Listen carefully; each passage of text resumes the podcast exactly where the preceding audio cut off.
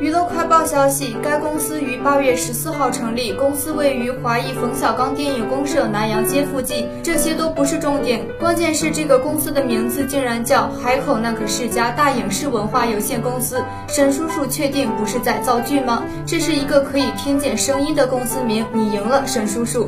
网友看到这样的公司名，纷纷佩服沈腾有才，腾哥真是浑身上下都是笑点，连公司名字都是自带口音。